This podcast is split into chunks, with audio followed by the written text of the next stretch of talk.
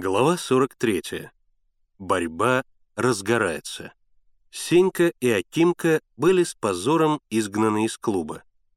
А на следующий день в бывшем помещичьем саду кто-то сломал четыре яблони. Ребята этих яблонь и в глаза не видели. Но явился председатель с двумя крестьянами, пригласил Мишу в сад, показал ему сломанные яблони и мрачно спросил.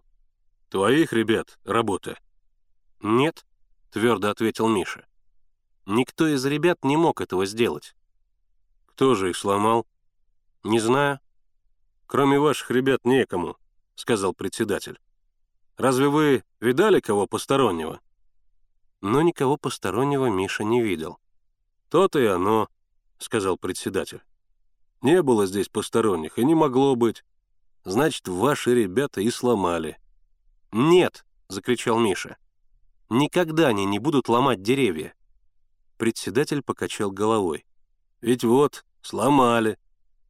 Миша немедленно созвал сбор отряда, рассказал о поломанных деревьях и строго спросил, кто это сделал. Ответом ему было общее недоуменное молчание. Миша пытливо всматривался в лица, но ни на одном не уловил и тени смущения. Да ему и без того было ясно, что никто деревьев не ломал, да и не мог сломать. Кто решится на такой подлый поступок? Почему же их в этом обвиняют? Через несколько дней Миша понял, почему. В уездной газете одна за другой появились три заметки. Первая называлась «Хороши клубные устроители», вторая — «Прекратить уничтожение народного добра», третья разве так помогают старшим? Все они были подписаны неким Шило. Смысл этих заметок заключался в том, что комсомолец Миша Поляков несерьезно относится к своим обязанностям, распустил пионеров, превратил отряд в банду хулиганов. Вместо того, чтобы помочь крестьянам деревни Карагаева устроить клуб, Миша связался с местным алкоголиком выбросил на ветер общественные деньги и испортил клуб. Ребята ломают фруктовые деревья в усадьбе, которая является народным достоянием. Комсомолец Миша Поляков не хочет помогать местным органам власти. Пример тому — случай с борками. И у него установились подозрительные связи с семьей лица, обвиняемого в уголовном преступлении. Это был неожиданный удар. Ребята были подавлены. Как их опозорили. Публично, в печати. Ведь все это несправедливо, неверно. «Надо послать опровержение», — сказал Славка.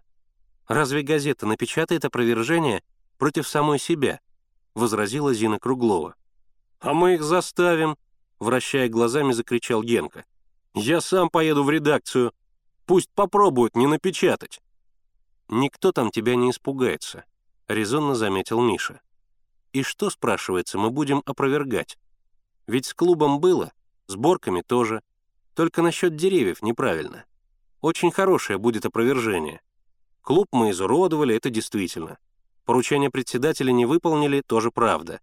А вот уж деревья мы не ломали, неверно. После такого опровержения над нами еще больше будут смеяться. Кто же скрывается за подписью «Шила»? И как мог редактор газеты напечатать это? Безусловно, злой, нехороший человек. Бюрократ. Так казенно, ни за что, ни про что, опозорить целый коллектив, смазать их работу. Такая несправедливость. Миша выходил из себя. Может быть, действительно написать опровержение? Не в эту газету, в другую, в центральную. Например, в «Правду» или в «Известия», ведь есть же справедливость на свете. И почему, когда здесь вожатым был Коля Севастьянов, ничего подобного не случалось? Никаких происшествий, все было в порядке. А при нем, при Мише, все получается неладно. И Сева с Игорем сбежали, и клуб испортили, и вообще. Может быть, действительно он еще молод и не умеет руководить отрядом? Что же такого неправильного он сделал? Ребята не знали, куда деваться от стыда. Они проходили по деревне с опущенной головой. Им казалось, что все читали газету и теперь осуждают их. Впрочем, никто их не осуждал. Только один Сенька Ерофеев со злорадством объявил. «Пропечатали вас в газете!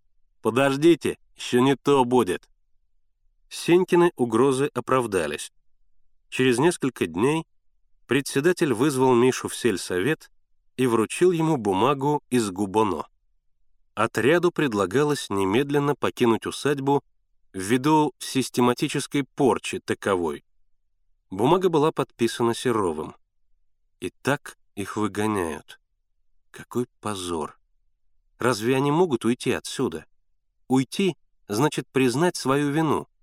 Какая память останется о них в деревне? И как все бросить? Отряд, который вот-вот уже организуется, ликбез, клуб, который они уже успели привести в порядок, закрасив мазню анархиста Кондратия Степановича. Как они могут бросить все это? Бросить из-за того, что их оклеветали. И оклеветали специально для того, чтобы выжить отсюда. Значит, они кому-то мешают. Нет, они так быстро не сдадутся. Они ни в чем не виноваты и докажут свою правоту. Было решено, что Миша и Славка поедут в город и будут там добиваться отмены распоряжения Серова. Тем более, что графиня тоже выехала в город и, конечно, будет там наговаривать на отряд. Вожатым на время отсутствия Миши останется Генка.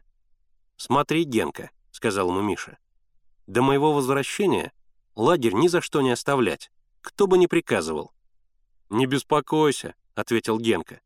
«Никто нас отсюда не выселит», и сделал театральный жест. «Только через мой труп».